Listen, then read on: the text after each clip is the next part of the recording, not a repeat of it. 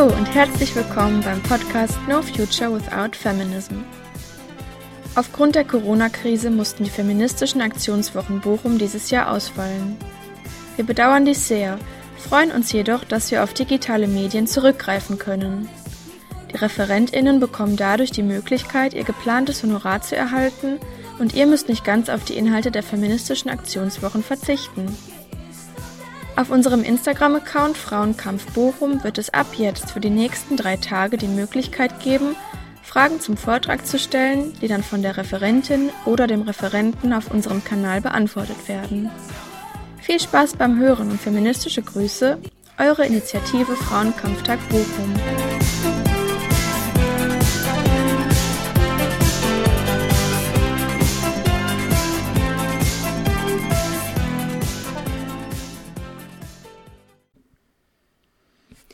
So, wir starten heute mit dem ersten Podcast unserer Reihe und dieser ist von Koschka Linkerhand.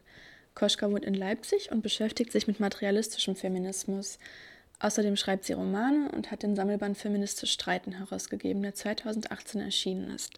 Wir freuen uns, dass wir heute Koschka hier in unserem Podcast willkommen heißen dürfen. Hallo liebe ZuhörerInnen, ich bin Koschka Linkerhand und begrüße euch zu meinem Vortrag Fat is a Feminist Issue, meinem ersten Online-Vortrag. Äh, ich danke sehr herzlich der Initiative Frauenkampftag Bochum, die es möglich gemacht hat, dass mein Vortrag aufgrund der Corona-Situation nicht ausfallen musste, sondern nun im Radio stattfinden kann. Ähm, ich habe seit 2010 immer wieder versucht, das Thema Essstörungen feministisch zu beschreiben. Also ich habe damals mit meiner Freundin und Genossin Charlotte Moos einen Artikel in Outside the Box geschrieben, den wir vor zwei Jahren für mein Sammelband Feministisch Streiten überarbeitet haben. Ähm, dabei bin ich auf die Schwierigkeit gestoßen, äh, ein sehr konkretes und lebensweltliches Thema theoretisch einzubetten. Also mit Erfahrungen zu hantieren, die einerseits individuell sind und andererseits sehr geschlechtsspezifisch und die dann zu vermitteln mit einer feministischen Kritik der Gesellschaft, in der wir leben. Ähm, mein Vortrag gliedert sich in ähm, fünf Teile. Zuerst geht es um Subjekt und Körpernatur. Dann wird es um den Körper im Neoliberalismus gehen. Ähm, dann komme ich auf das Verhältnis oder das Zusammenwirken von Neoliberalismus und Patriarchat zu sprechen, um dann Essstörungen als subjektive Antworten auf äh, die patriarchale Zurichtung äh, zu analysieren. Und zuletzt möchte ich die Frage stellen, wo auf diesem Gebiet eine feministische Selbstermächtigung liegen könnte. Beginnen möchte ich aber erstmal mit einem äh, literarischen Zitat aus dem autobiografischen Roman Die Jahre von, ähm, äh, von Annie Ernaux. An der Stelle, die ich vorlesen möchte, beschreibt sie ein altes Klassenbild der Berufsschule, die sie äh, besucht. Also es findet so Ende der 50er Jahre statt und sie ist äh, ungefähr 19 Jahre. Sie ist die dritte von links in der mittleren Reihe. Der Franzenpony mildert den ernsten Gesichtsausdruck nicht. Man sieht ihr nicht an, dass sie mit ihrem ganzen Wesen überwältigt ist von einem Jungen, der sie im Sommer halb entjungfert hat, wie der blutbefleckte Schlüpfer beweist, den sie zwischen ihren Büchern im Schrank versteckt. Auch womit sie ihre Zeit verbringt, sieht man ihr nicht an. Nach dem Unterricht läuft sie durch die Straße, weil sie hofft, den Jungen wiederzusehen und heult sich im Mädchenwohnheim die Augen aus. Sie quält sich stundenlang mit einem Aufsatzthema herum, das sie nicht versteht.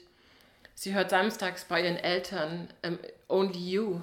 Sie stopft sich mit Brot, Keksen und Schokolade voll. Man sieht ihr nicht an, dass sie sich von der Schwere des Daseins losreißen muss, um sich die Sprache der Philosophie anzueignen. Dass sie mit Hilfe der Essenz und des kategorischen Imperativs ihren Körper verdrängen will, den Heißhunger und die Obsession mit dem Blut, das seit Monaten ausbleibt. Dass sie über die Wirklichkeit nachdenkt, damit sie weniger wirklich wird, damit sie zu etwas Abstraktem, Begreifbarem wird. In einigen Wochen wird sie aufhören zu essen, sich das Schlankheitsmittel, äh, sich das Schlankheitsmittel Neo-Onticre kaufen und versuchen, nur noch Bewusstsein zu sein. Für die Zukunft hat sie zwei Pläne.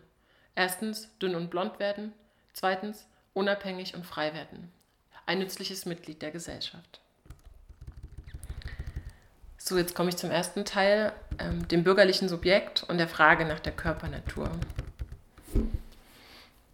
Ähm, ich gehe davon aus, dass feministische Theorie ganz wesentlich eine Theorie und Kritik des bürgerlichen Subjekts leisten muss. Und eine solche Subjekttheorie möchte ich im Vortrag anhand des Themas Essstörungen ausführen. Also ich beginne mit einer theoretischen Rahmung. Mit dem bürgerlichen Subjekt meine ich äh, die gesellschaftliche Form von uns allen, unsere psychische Verfasstheit im kapitalistischen Patriarchat. Adorno und Horkheimer beschreiben in der Dialektik der Aufklärung das instrumentelle Verhältnis des Subjekts zu seinem Körper. Also Subjekt nimmt eine scharfe Trennung von Natur und Geist vor. Und der Geist bedeutet das eigentliche Menschsein und muss sich die Natur unterwerfen. Damit ist das Subjekt in unaufhörliche Bemühungen verstrickt, die Natur auszubeuten und zu instrumentalisieren. An dieser Stelle ließe sich dann ausführlich auf die Themen Industrialisierung, technischer Fortschritt und Umweltzerstörung eingehen. Aber da es mir in diesem Vortrag um Essstörungen gehen soll, interessiert mich mehr die verinnerlichte Seite des Prozesses, also die angestrebte Beherrschung der inneren Natur und des Körpers, der eben als streng getrennt vom Geist, getrennt von den Gefühlen und Überzeugungen vergesellschaftet wird. Der Körper wird zum inneren Subjekt, äh, zum inneren Objekt des denkenden, handelnden und arbeitenden Subjekts er ist also die Natur im Menschen selbst. Und die Tatsache, dass man den Körper und seine Bedürftigkeit nicht los wird, dass man über ihn hungrig, verletzlich und sterblich ist, wird zur ewigen Kränkung des bürgerlichen Subjekts. Daraus folgt die Notwendigkeit, den Körper zu beherrschen und zu disziplinieren. Gleichzeitig gewinnt der Körper im Kapitalismus als ähm, ein genau zu rationierendes Produktionsmittel eine große gesellschaftliche Bedeutung. Also wie viel Nahrung, Schlaf und medizinische Versorgung der körperlich schuftende Indust äh, Fabrikarbeiter benötigt, um maximal ausbeutbar zu sein, das beschäftigt den Kapitalisten ebenso wie die Nationalökonomen. Und hier ist es wichtig für einen materialistischen Feminismus äh, mit einem doppelten Naturbegriff zu hantieren. Also zum einen muss es um die Kritik dieser bürgerlichen Ideologie gehen, die immer wieder den äh, scharfen Gegensatz von Natur und Gesellschaft betont. Also angefangen bei Descartes über Rousseau und Hegel, aber auch Adorno und Horkheimer bleiben in ihrer ähm, Genese des Subjekts in der Ursprungserzählung verhaftet, dass das bürgerliche Subjekt sich durch die Abtrennung von der Natur konstituiert hätte, so als hätte es eben vorher keine Geschichte und keine Gesellschaft gegeben. Also diese Trennung von der Natur wird philosophisch und theoretisch immer wieder neu inszeniert. Und zum anderen müssen Feministinnen die Ursache dieser ideologischen Trennung in der realen Dialektik von Natur und Gesellschaft suchen, in der ganz realen Instrumentalisierung und Abspaltung des Körpers im kapitalistischen Produktionsprozess. Also Natur ist eben einerseits ein ideologisches Moment und andererseits ein gesellschaftlich wirkliches Moment. Und beide Momente tauchen im Verhältnis des Subjekts zum Körper auf. Das wird gut sichtbar im bürgerlichen Geschlechterverhältnis, das sich im 18. und 19. Jahrhundert ausprägte.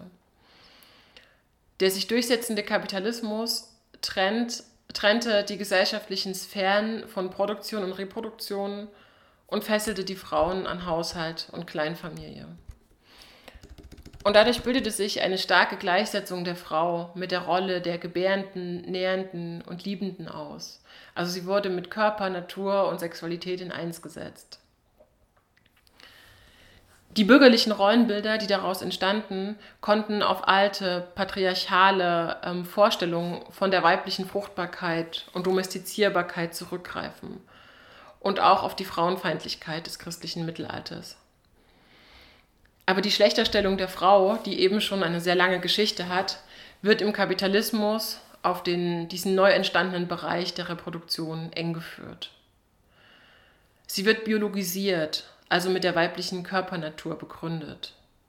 Und das ist darin das ideologische Moment. Der weibliche Körper wird als Natur schlecht hingesetzt, die Frau wird als Körper schlecht hingesetzt. Sie muss also genauso beherrscht werden wie die äußere Natur. Und sie ist gleichzeitig für die körperlichen Bedürfnisse des Lohnarbeiters zuständig. Also entsprechende Ausführungen dazu finden sich bei Rousseau, bei Schopenhauer, aber auch schon bei Luther ähm, als frühbürgerlichem Denker und Frauenverächter. Und gleichzeitig entfaltet ähm, der Universalismus des bürgerlichen Subjekts äh, eine gesellschaftliche Wirklichkeit. Also alle Menschen sollen ja Subjekte sein. Alle sind grundsätzlich frei und gleich, ihre Arbeitskraft zu Markte zu tragen. Und Frauen haben an den meisten Zeiten und Orten auch gearbeitet. Also sie mussten immer in beiden kapitalistischen Sphären tätig sein.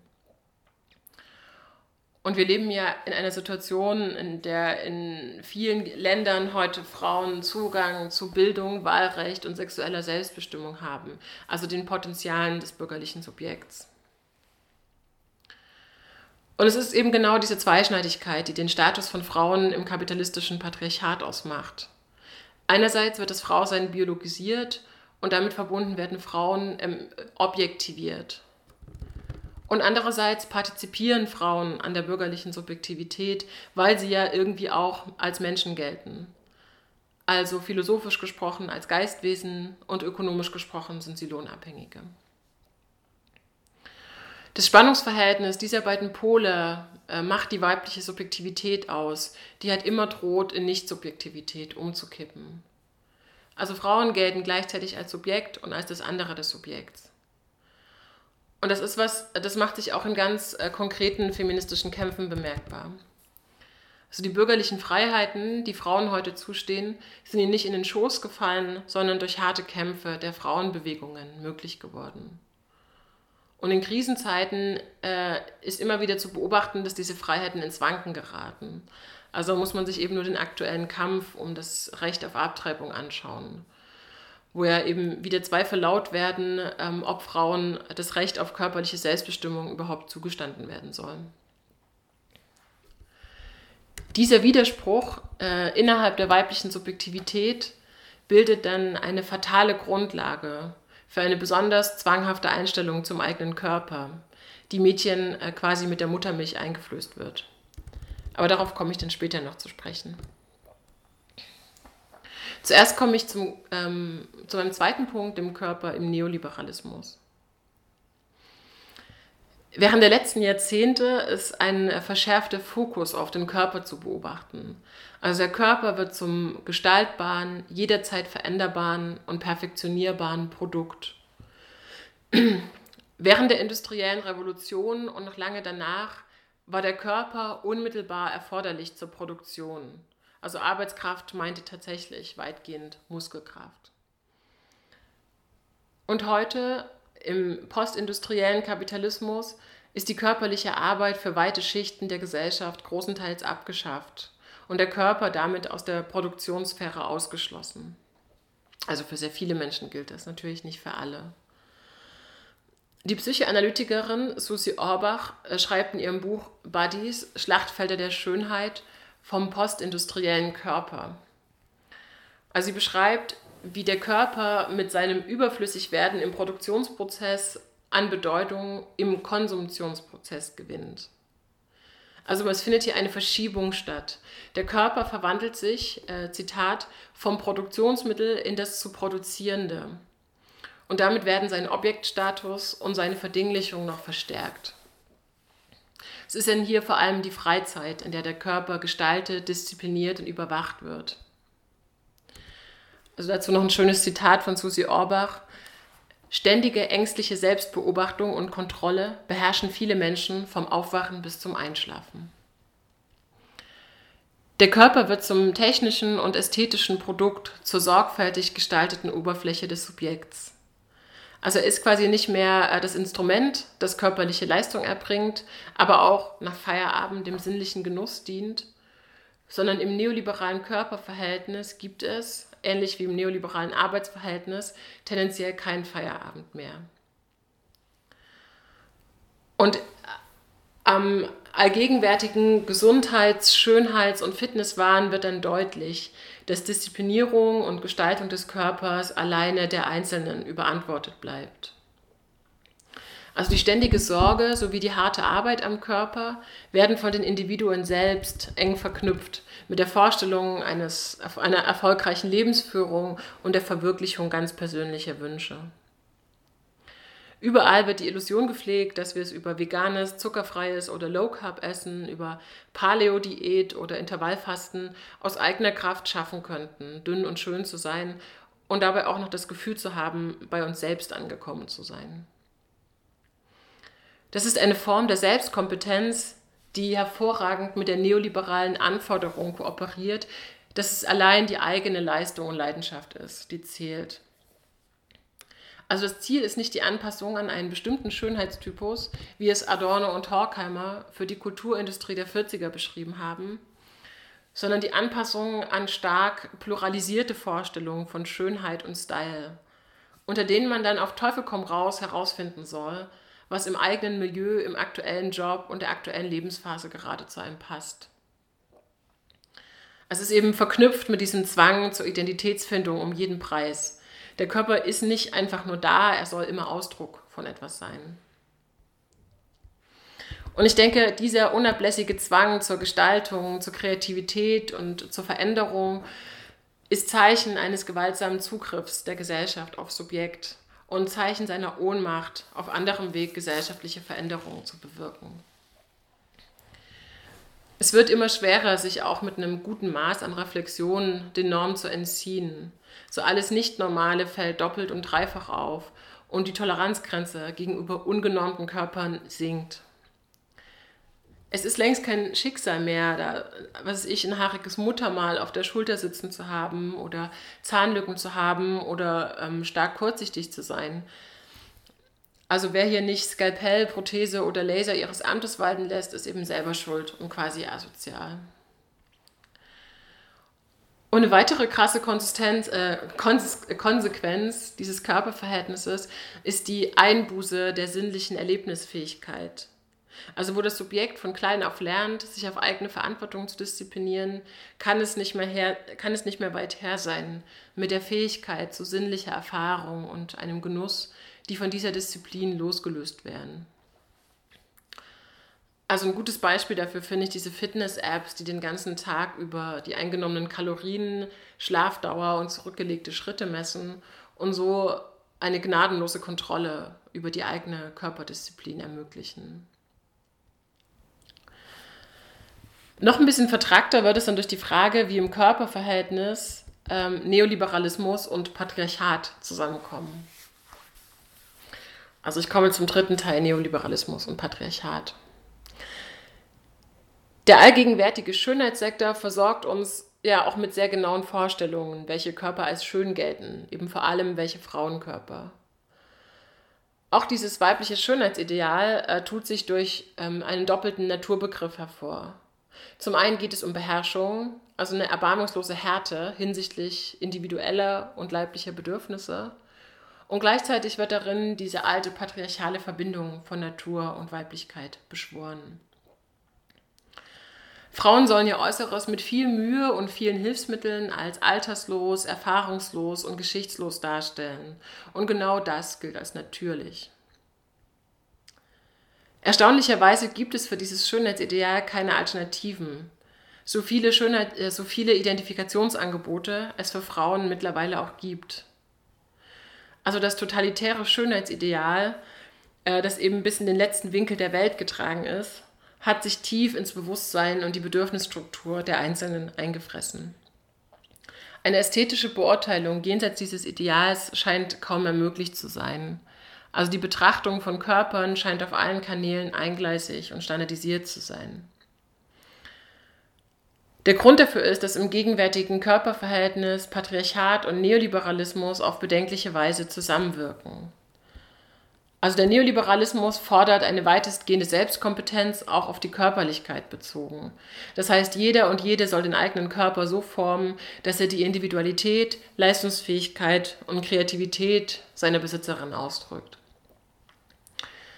Die Kulturindustrie in Form von Internet, Film, Musikbranche, Werbung und Zeitschriften sowie der gesamte große Bekleidungs- und Kosmetiksektor Die stellen dafür eine Anzahl von Rollenmodellen und Lifestyle-Entwürfen zur Verfügung. Also die äußerliche Kennzeichnung als Studentin, Karrierefrau, Unterwäschemodel oder als unangepasste Individualistin oder als Business Lady mit Undercut oder auch mit Kopftuch. All das kann mit ein bisschen finanziellem Aufwand und sorgfältiger Inszenierung des eigenen Körpers erreicht werden. Die Lüge dieser scheinbar so freien Identitätswahl zeigt sich dann an den Geschlechtergrenzen.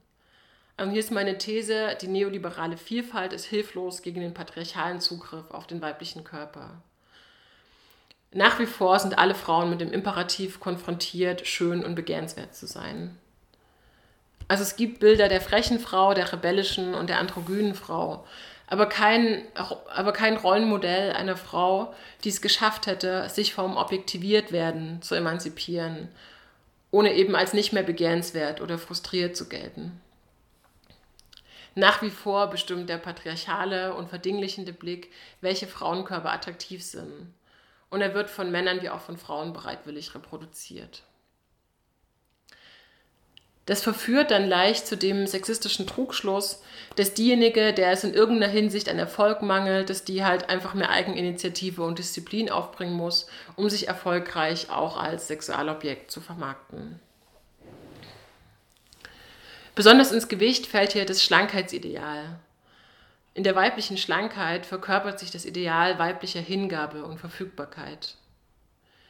Heute wird die schlanke Figur ja meist durch Fitness betont, aber auch die gewünschten Muskeln sollen eben den Rahmen eines schlanken und femininen Körpers auf keinen Fall sprengen.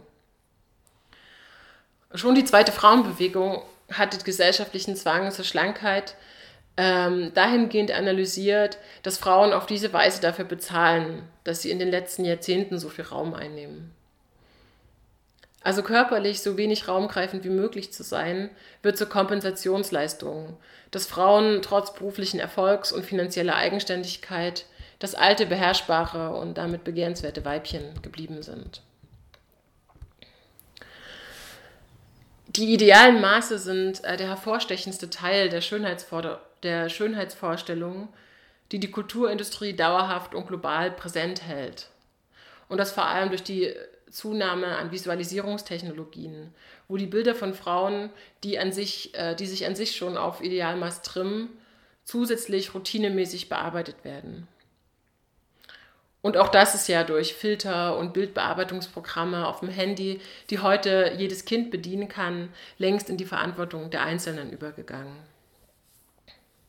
Susi Orbach schreibt dazu, dass sich das Schönheitsideal während der letzten Jahrzehnte stark verengt hat, sodass mittlerweile Frauen von Korea bis Nigeria mit der Forderung konfrontiert sind, dünn, großbusig, schmalnasig, langmännig und weiß zu sein. Also ein paar Beispiele, wie eng auch hier die Ideale von Schlankheit und Weißsein verknüpft sind. Also ein Beispiel dafür ist die Popularität eurasischer Models ähm, in Asien, also von Frauen mit einem weißen Elternteil, die eben entsprechend hellhäutig sind. Oder dass Frauen und auch viele Männer in Südkorea ihr Augenlid operieren lassen, sodass es europäisch aussieht. Oder dass man in Nigeria wohlhabende oder, me oder medial präsente Frauen daran erkennt, dass ihre Haut mittels Bleichmitteln aufgehellt ist, die meist eben auch ziemlich gesundheitsschädlich sind. Und ähm, also ein sprechendes Beispiel sind auch die geglätteten Haare vieler schwarzer Frauen, die man in westlichen Ländern ähm, antrifft. Also es ist hier anzunehmen, dass das Schönheitsideal für Frauen ganz eng mit den Verheißungen von Wohlstand und gesellschaftlichem Erfolg zusammenhängt. Also keine, die gesellschaftlich etwas gelten will, kommt am Modus des Begehrenswertsein-Müssens vorbei.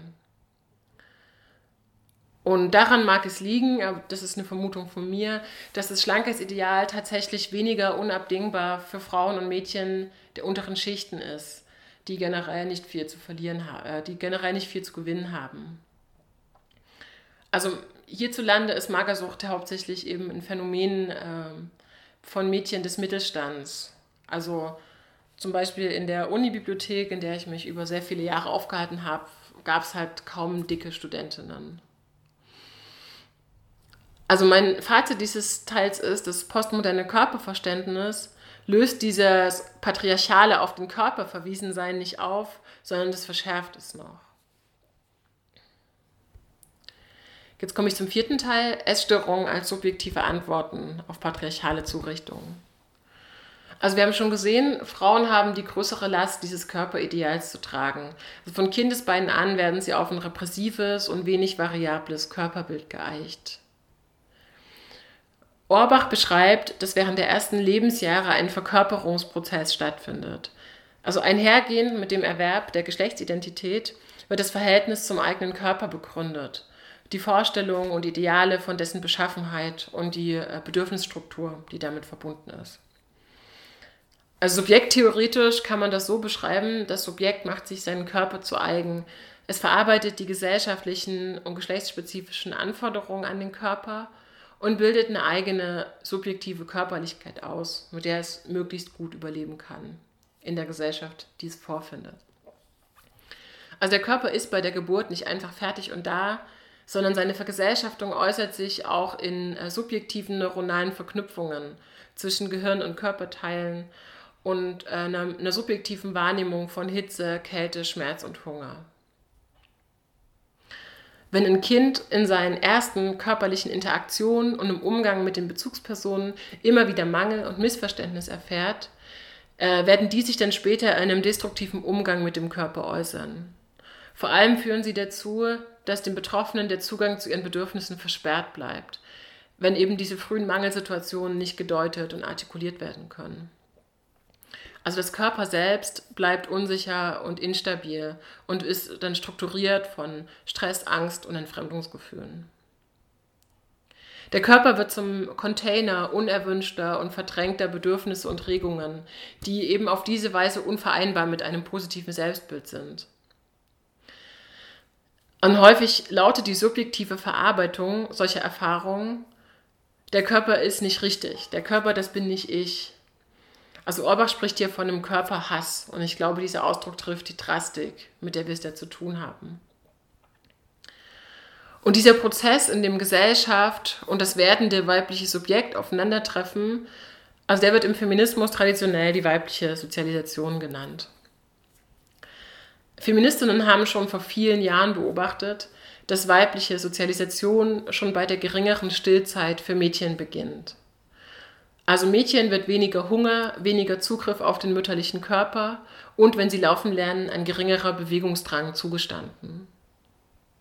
Ohne böse Absicht und ohne es überhaupt zu bemerken, gehen Eltern und andere Erwachsene mit der Körperlichkeit von Mädchen anders um als mit der von Jungs.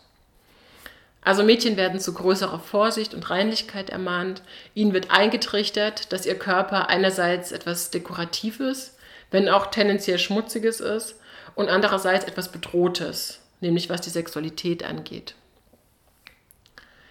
Diese Aufmerksamkeit gegenüber ihren Körpern wird von Jungs nicht verlangt. Ihnen wird nahegelegt, den Körper mit Kraft, Aktivität und Wettbewerb zu assoziieren. Die britische Feministin Natasha Water dokumentiert in ihrem Buch Living Dolls, dass das, dass das Korsett der geschlechtsspezifischen Erziehung akut wieder enger geschnürt wird.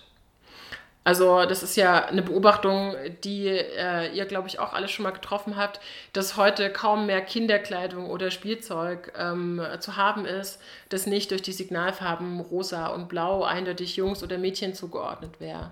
Und auch Kinderbücher sind weniger neutral, als es beispielsweise in den 80ern waren. Also sie handeln entweder von Abenteuern und Welterkundungen oder sie sind rosa und glitzern.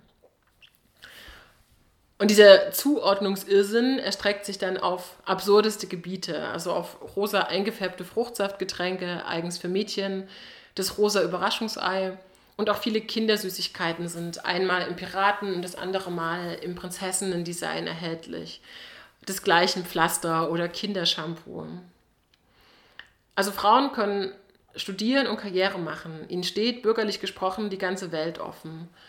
Zugleich gibt es für kleine Mädchen kein Entrinnen aus der rosa Puppen- und Prinzessinnenwelt. Und Mädchen haben eben wenig Freiheiten zu entscheiden, welche körperlichen Merkmale ihnen gefallen oder auch einfach nur okay sind und wie sie selbst aussehen möchten.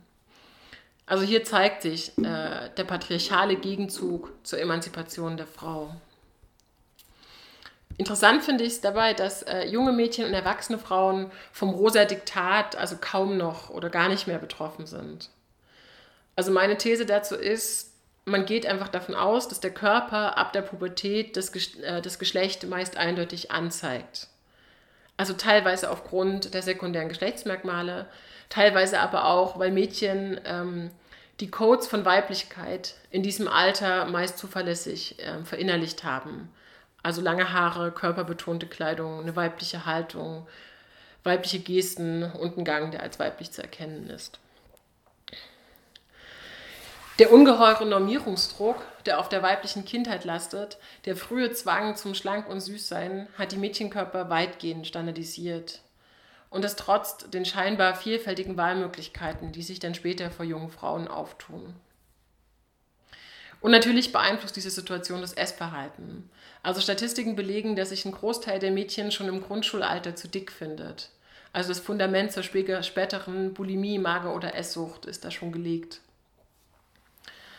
Und sehr viele Mädchen sind mit der unsicheren und zwanghaften Körperlichkeit ihrer Mütter konfrontiert, die natürlich auch Fra äh, Frauen in dieser Gesellschaft sind, sowie mit immer neuen Bildern von unerreichbarer Schönheit.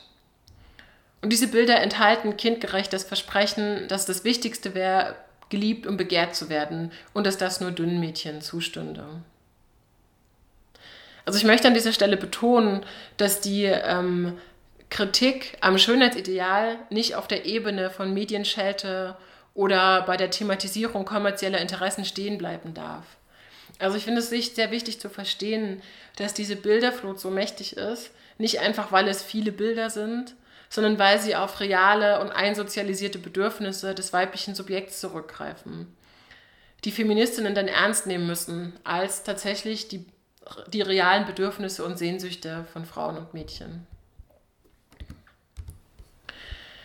Durch das Schlankheitsideal wird Essen als problematisch und ja gefährlich erlebt, als etwas, was dem Mädchen eigentlich nicht zusteht. Das Verbot wird dann mit Diätversuchen früh in die eigene Regie genommen und volle oder übermäßige Sättigung wird nicht genießerisch erlebt, sondern in Form von Fressanfällen, die mit Gefühlen von Panik und Kontrollverlust einhergehen.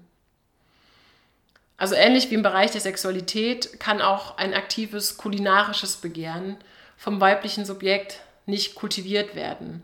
Es kann nicht integriert werden als etwas, das einfach zu einem schönen Leben dazugehört. Und gleichzeitig wird Essen und Überessen instrumentalisiert als eine Form der Selbstsorge, als Ersatz für aktives und raumeinnehmendes Handeln und als Container für Unzufriedenheit oder Wut, die keinen anderen Ausdruck findet. Als ein gesondertes Phänomen neoliberaler Körperverhältnisse würde ich äh, die Übertragung dieses weiblich zurichtenden Körperbilds auf Jungs und Männer betrachten.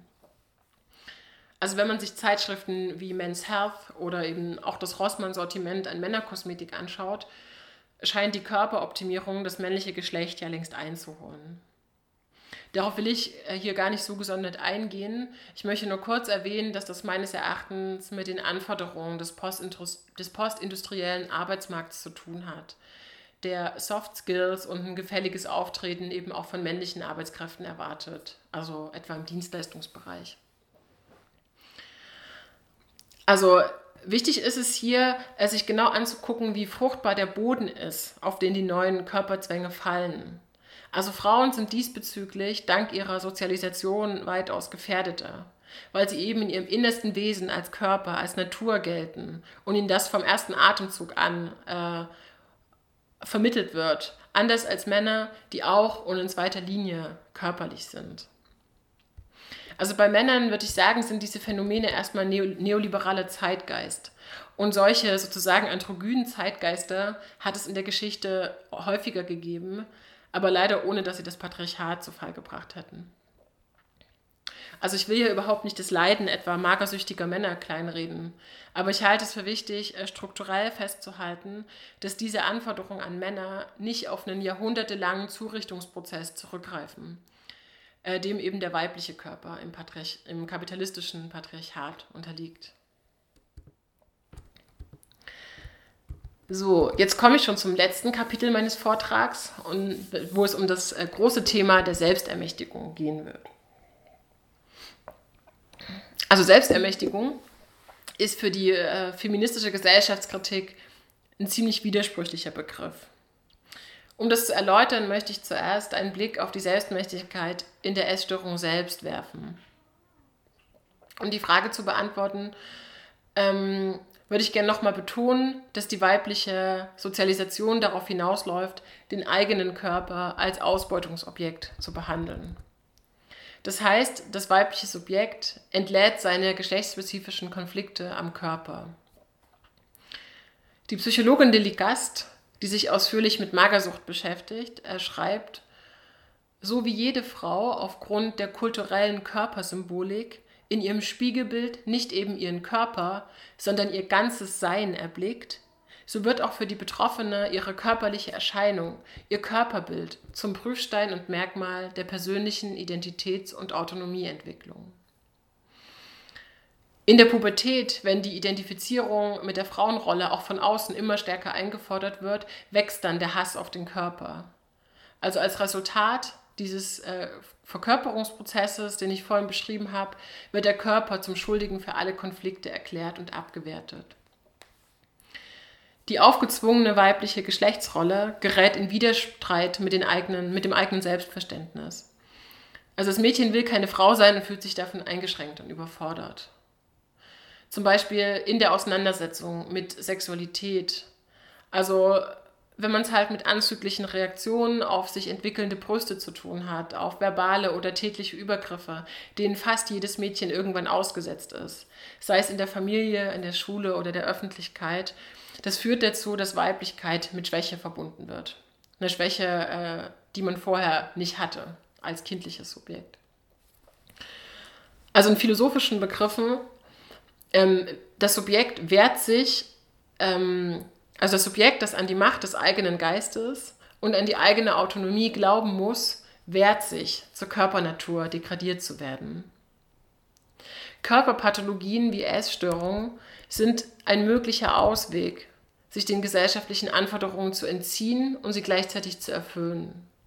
Also die Magersüchtige verleugnet die weibliche Körperform im Streben nach dem unerreichbaren Schlankhetsideal.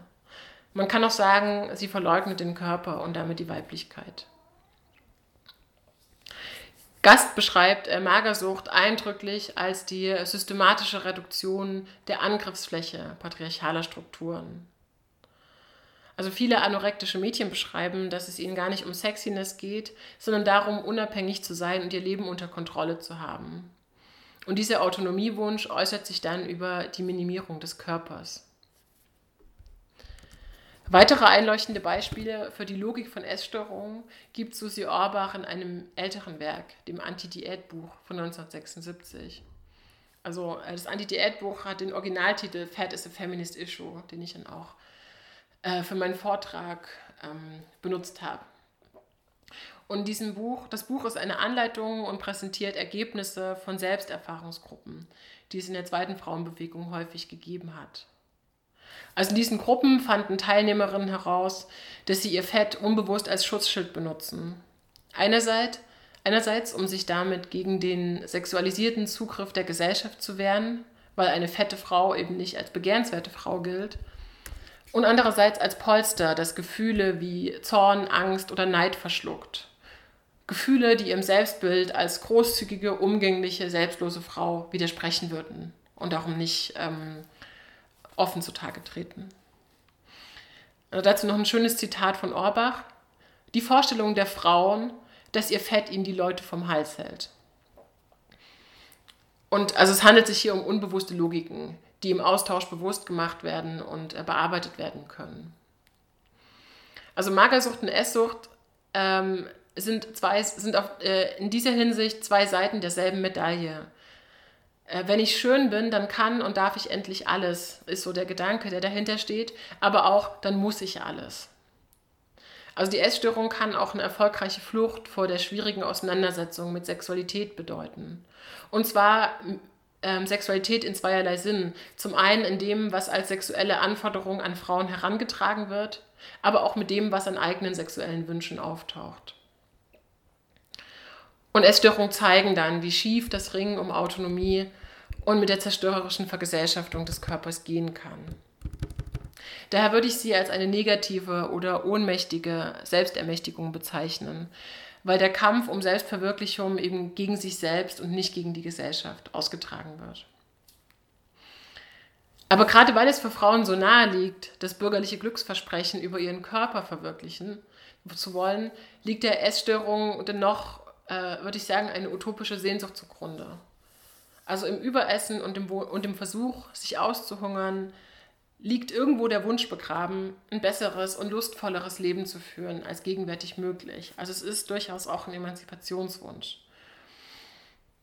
Nur leider hat in unserer Gesellschaft die Reflexion das Glück nicht durch endlose körperliche Selbstgestaltung, Selbstgestaltung zu erreichen ist, ziemlich schlechte Karten. Eine ähnliche Form der negativen Selbstermächtigung äh, ist unter linken Frauen zu beobachten. Also stillschweigend wird davon ausgegangen, dass Schönheitsideale, Kalorienzählen und der Zwang zum Dünnsein scheiße sind. So selbstverständlich, dass man sich darüber gar nicht mehr unterhalten müsste. Und dabei wird oft ausgespart, dass das Problem nicht nur in der sexistischen Mehrheitsgesellschaft liegt, sondern eben tiefgreifende subjektive Anteile hat. Also hier greift eben auch das neoliberale Selbstverständnis. Mein Körper, das ist meine Angelegenheit und mein Problem, mit dem ich auch alleine zurechtkommen muss. Also ist eben heutzutage ein ganz anderer Drive als in der zweiten Frauenbewegung. Mit der Folge, dass eben sehr wenig solidarischer Austausch äh, unter feministischen Genossinnen herrscht und man diesbezüglich auch sehr wenig voneinander weiß. Also Gewichtszunahmen oder Abnahmen werden eben äh, kaum thematisiert. Das hat natürlich gute Gründe, aber es gibt meines Wissens kaum solidarische oder feministische Formen, über diese Dinge zu sprechen oder die Einzelne zu fragen, was dahinter steckt oder ob sie Unterstützung braucht. Und äh, entsprechende Gespräche finden dann eher mit Freundinnen außerhalb linker Zusammenhänge statt, wo der Wunsch abzunehmen und alltägliche Erfahrungen mit der Selbstüberwachung eben offener thematisiert werden können. Hier kommt, denke ich, auch das Selbstverständnis als Gesellschaftskritikerin ins Spiel. Also es gibt einen großen Widerspruch zur Scham, dass man selbst so sehr daran hängt, begehrenswert zu sein und einen attraktiven Körper zu haben, der auch als schön anerkannt wird. Also ich denke, die Identifizierung mit dem Geist und mit sich selbst als intellektuellem Wesen ist eine bestimmte Art von Weiblichkeit, die sich eben auch in der Sozialisation heranbildet. Und, der, und deren Motor ist der innere Widerstand gegen die Beschneidungen äh, von Weiblichkeit. Und auch hier wird dann wieder der Geist gegen den Körper ausgespielt. Also Frauen wenden eine bestimmte Härte gegen sich und auch andere Frauen an. Sie tun in politischen Strukturen, als hätten sie keine körperlichen Bedürfnisse oder Nöte und als ginge die ganze problematische Weiblichkeit sie nichts an.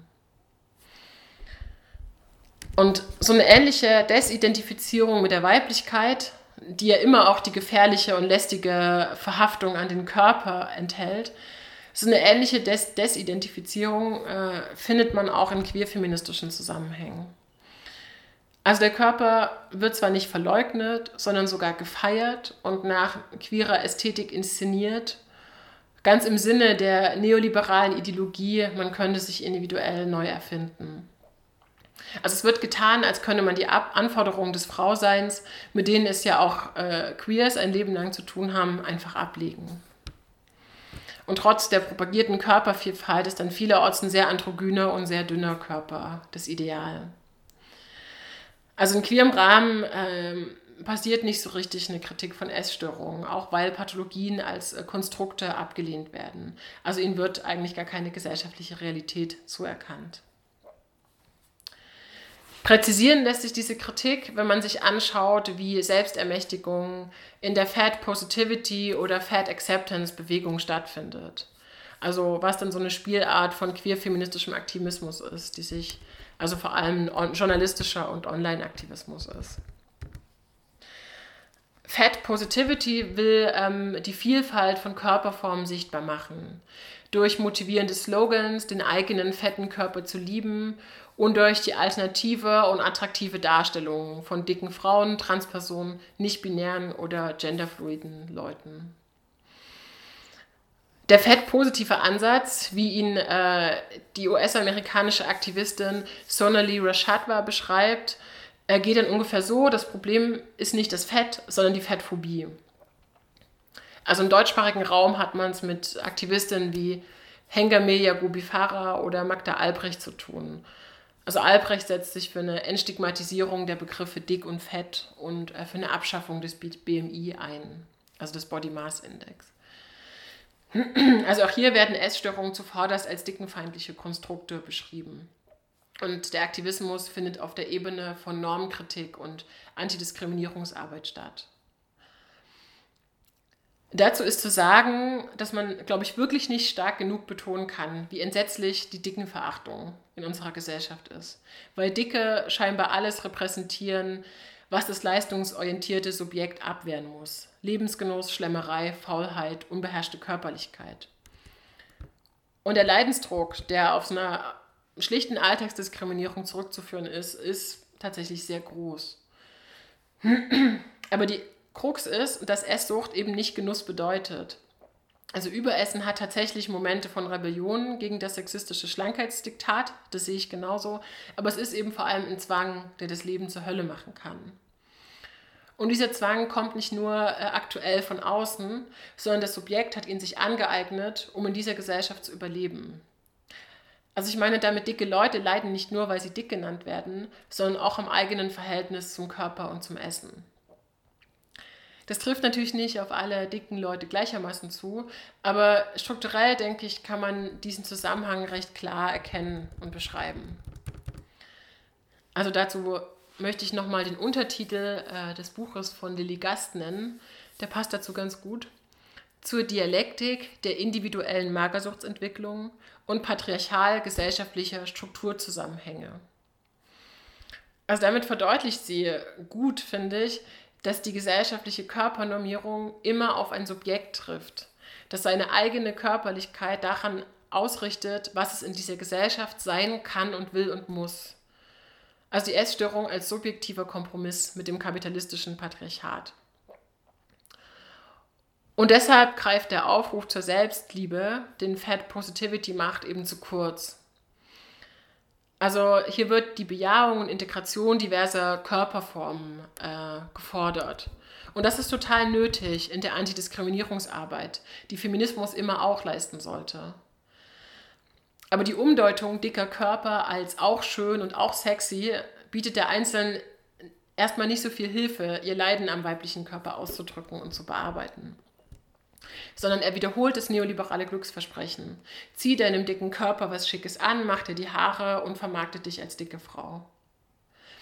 Und es weist eben nicht diese fürchterliche Anforderung zurück, dass Frauen gesellschaftlichen Erfolg stets über ihren Körper erlangen müssen, dass sie anders als Männer auf Gedeih und Verderb als Körper angesehen werden. Und daher würde ich äh, Fat Positivity als eine unzureichende Form von Selbstermächtigung bezeichnen. Mein nächster Kritikpunkt ist eng damit verbunden. Ähm, nämlich der neoliberale Kapitalismus schluckt emanzipatorische Bemühungen, ehe man sich versieht. Also äh, das ist natürlich erstmal nichts Neues, aber ich möchte jetzt hier ausführen, dass äh, oder näher betrachten, dass Diversity auch in Bezug auf Körperform ja längst ein einträgliches Marktsegment geworden ist. Also neben Kirby Models und bestimmten Stars wie Beth Ditto oder Gabourey Sidibe zeigt das der Wandel, den äh, die Barbie-Puppe durchgemacht hat. Die Barbie-Puppe war ja lange Zeit die plakativste Verkörperung des Schönheitsideals und das Lieblingsziel feministischer Wutanfälle. Und schon in den 90er Jahren hat Mattel dann neben der Prinzessin und der Modeschmuck Barbie auch äh, die Ärztin Barbie, die Lehrerin Barbie oder sogar die Pilotin Barbie auf den Markt geschmissen. Und heute gibt es dann neben dunkelhäutigen und asiatisch aussehenden Barbies auch verschiedene Körperformen. Etwas größere Barbies, etwas kleinere und etwas fülligere Barbies, die dann ungefähr Größe 38 tragen. Daneben dezent queere Barbies mit so einem kleinen Regenbogen auf dem T-Shirt und auch Barbies äh, mit Prothesen. Und das nicht nur als Sonderkollektion, sondern einfach so bei Real. Also das hat mich ehrlich gesagt äh, schon erstaunt und das ist auch anders als äh, vor zehn Jahren, als Charlotte Moos und ich den ersten, zum ersten, den ersten Artikel zum Thema geschrieben haben. Diversity ist eine Sparte im Barbie-Programm und dazu passt ganz gut der aktuelle Werbeslogan von Mattel, You can be anything. Das ist meines Erachtens Ausdruck eines Kulturkampfs um Repräsentation, der auf vielen Ebenen der Gesellschaft hart geführt wird. Also man hat es nach wie vor äh, mit der Hegemonie des weißen und schlanken Frauenkörpers zu tun. Die wird aber angegriffen durch die Globalisierung, durch andere politische und ökonomische Player als den Westen. Die kulturkritischen Gegenstimmen werden lauter und sie werden in die Vermarktung eingebunden, weil eben Firmen wie auch die Politik unter Druck stehen, auf diese Kritik zu reagieren. Und dieses große Integrationsvermögen des neoliberalen Kapitalismus macht es sehr schwer, Formen der feministischen Selbstermächtigung zu finden. Also auch hier taucht wieder auf, dass dicke Frauen jetzt Teil des kapitalistischen Patriarchats sein dürfen, wenn sie sich nur selbstbewusst als solche verkaufen können. Das bringt Frauen dann in die Lage, ständig betonen zu müssen, wie gut, gesund und arbeitsfähig sie sich in ihrem dicken Körper fühlen. Und wenn nicht, liegt es an der Diskriminierung von außen. Also man kommt eben nicht weg von der Fixierung auf den Körper, davor ihn herzurichten und darzustellen. Das zeigt die ganze Zwiespältigkeit der Selbstermächtigung. Sie läuft darauf hinaus, die Subjektpotenziale von Frauen zu stärken, die aber immer auf das Bestehende bezogen bleiben, auf den kapitalistischen Arbeits- und Beziehungsmarkt. Also bei Konsumprodukten wie der dicken Barbie handelt es sich um neoliberales Empowerment, das zutiefst unbefriedigend ist, auf das Feministinnen im Hier und Jetzt aber nicht verzichten können.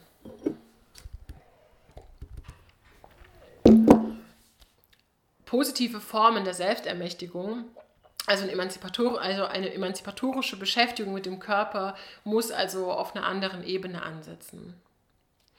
Zum einen beschäftigen sich Feministinnen seit Jahrzehnten mit einer Kritik des Umgangs mit dem Körper und auch mit Körperpathologien. Also resultierend aus der zornigen Einsicht, ähm, Kritik und utopisches Begehren nicht auf die Körperoptimierung zu richten, ähm, sondern sie gegen die Gesellschaft zu, zu wenden, die das Leiden hervorbringt. Zum Beispiel kann man gängige Kategorien, mit denen Essen und Körper quantifiziert werden, gesellschaftskritisch untersuchen. Magda Albrecht hat das, äh, wie schon angedeutet, mit dem Body Mass Index gemacht. Außerdem empfehle ich äh, den Artikel der Historikerin Nina Mackert zur Geschichte und gesellschaftlichen Funktion der Kalorie. Also die Autorinnen zeigen da die patriarchale Schieflage dieser scheinbar objektiven Messeinheiten auf. Also BMI-Berechnungen zum Beispiel gehen davon aus, dass Frauen weniger wiegen oder weniger wiegen sollen als gleich große Männer. Also sie haben halt eine sexistische Prämisse. Und Nina Mackert beschreibt, äh, dass das Kalorienzählen ähm, der Selbstführung in einer freien Gesellschaft dient. Also es war ein Zitat von ihr. Also das Kalorienzählen ist schon als äh, Instrument der Selbstkontrolle angelegt. Das sind wichtige Erkenntnisse zur Erarbeitung eines kritischen Pathologiebegriffs, also wie man Essstörung beschreiben kann ohne die üblichen frauenfeindlichen und körperoptimierenden Maßstäbe anzulegen, sondern im Interesse einer emanzipatorischen Befreiung des Körpers. Und wie in jeder feministischen Auseinandersetzung stellt sich die Frage, wie weit man sich dabei mit der eigenen Geschichte, also hier mit der eigenen Körpergeschichte, beschäftigen möchte.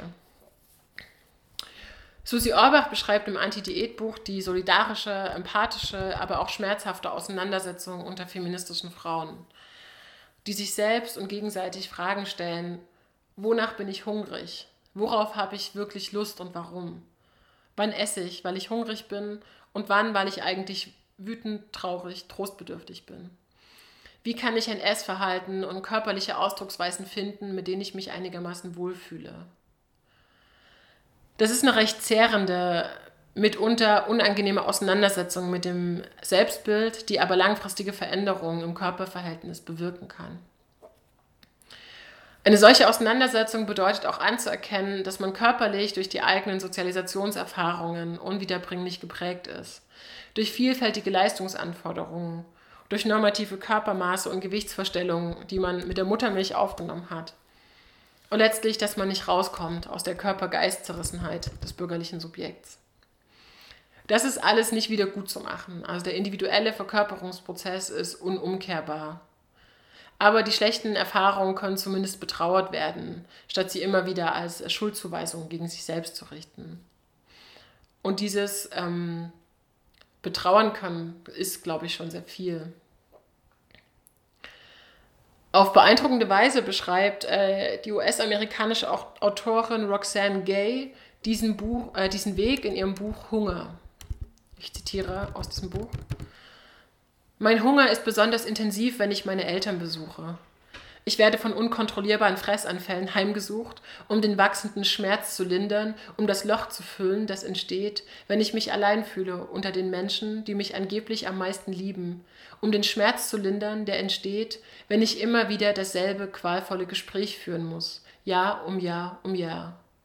Ich bin so viel mehr als hungrig, wenn ich zu Hause bin. Ich bin unterernährt. Ich bin ein Tier. Ich wünsche mir verzweifelt, genährt zu werden.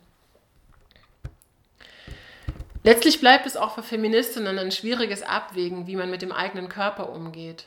Alle Arten von Ernährungsvorschriften, und sei es, ich esse nur, wenn ich hungrig bin oder worauf ich wirklich Lust habe, also alle Vorschriften wiederholen ja den disziplinierenden Charakter des instrumentellen Körperverhältnisses.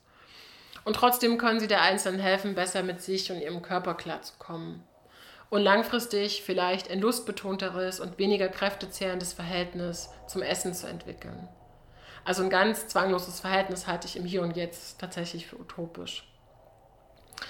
Aber ein halbwegs entspanntes Annehmen des eigenen Körpers, wie er in dieser Gesellschaft geworden ist, würde ihn wieder einsetzen als Ort sinnlichen Genusses, also als Ort, wo, wo lustvolle Erfahrung möglich wird.